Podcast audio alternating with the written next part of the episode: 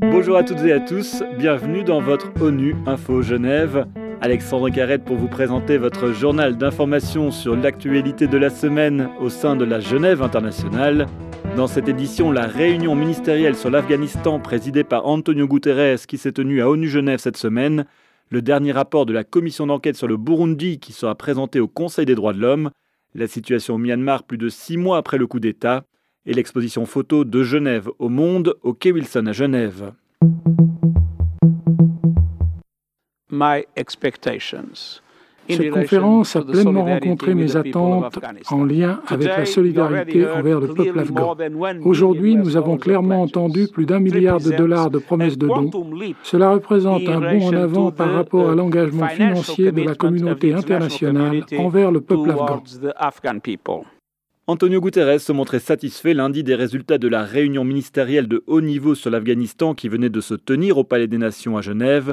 Près d'une centaine d'États et 30 organisations régionales ont participé à cet événement. Le secrétaire général de l'ONU a insisté pour que soient maintenus les gains durement acquis pour les femmes et les minorités en Afghanistan au cours des 20 dernières années.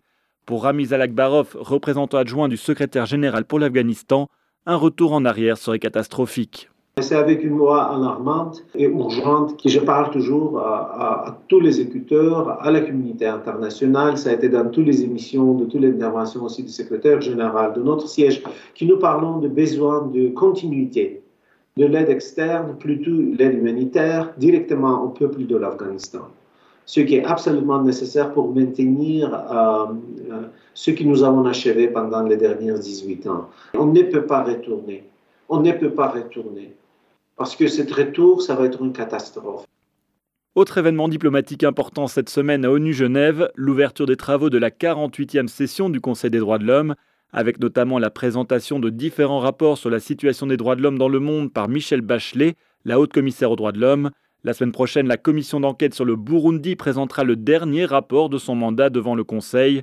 Pour Doudou Diène, son président, la situation des droits de l'homme ne s'est pas améliorée dans le pays. Elle a même empiré depuis l'arrivée du nouveau président burundais en juin dernier.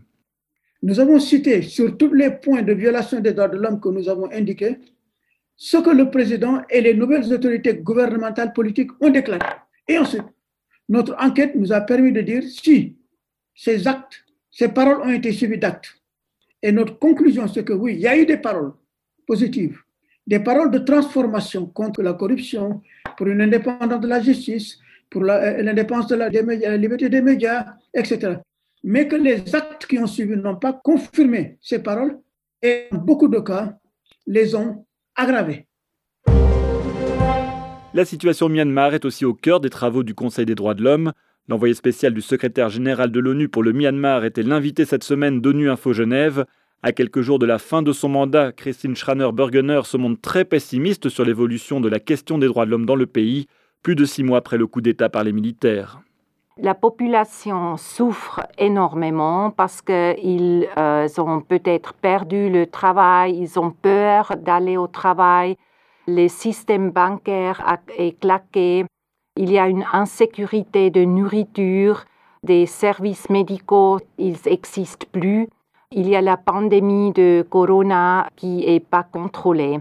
Alors la situation est très grave pour les gens et ils vivent avec le peur d'être euh, arrêtés s'ils disent quelque chose contre l'armée. Deux expositions pour terminer ce journal. Si vous êtes à Genève, n'hésitez pas à vous rendre au musée RAT pour aller voir l'expo intitulée Divers égal unis qui permet de découvrir 200 œuvres du Palais des Nations et des Nations Unies à Genève. Autre expo à découvrir de Genève au monde sur le quai Wilson à Genève en face du lac une exposition sur l'importance du multilatéralisme et le travail très important des organisations internationales basées à Genève pour les populations du monde entier. Alexandra Laguardia est allée à la rencontre de visiteurs de l'expo. Ils donnent leur regard sur le multilatéralisme et l'importance de Genève. Je pense que c'est vraiment devenu hyper important. Euh, avec le Covid, on s'est rendu compte que vraiment ce qui affecte une partie du monde a, la capacité d'affecter le monde entier en fait. Et que du coup, on ne peut pas vraiment seulement se préoccuper de notre petit jardin, on est obligé de penser vraiment euh, à la planète de manière globale. Donc euh, je pense que oui, c'est très important. C'est important, oui. Moi, ce que j'aimerais savoir, c'est à quel point le multilatéralisme va amener des solutions concrètes en fait en bout de ligne. C'est ça que je trouve intéressant par rapport à ça. Pour la paix La paix dans le monde. On ne demande que ça.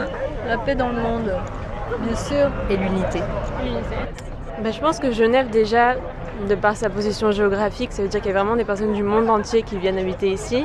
Donc ça crée vraiment des échanges hyper intéressants entre les cultures euh, et les organismes du monde entier. Donc je pense que c'est vrai que c'est un emplacement quelque part qui est stratégique euh, géographiquement, mais aussi au niveau de vraiment des confluences de ces différentes cultures qui peuvent se, se retrouver.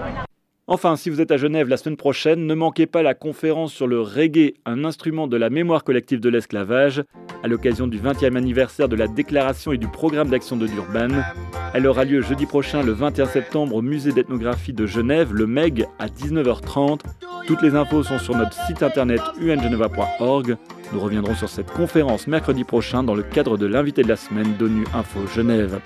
Et c'est la fin de cette édition. À la réalisation de ce podcast, il y avait François Soubiguerre, Mejilang à la préparation. Je vous souhaite une très bonne fin de semaine. À très bientôt.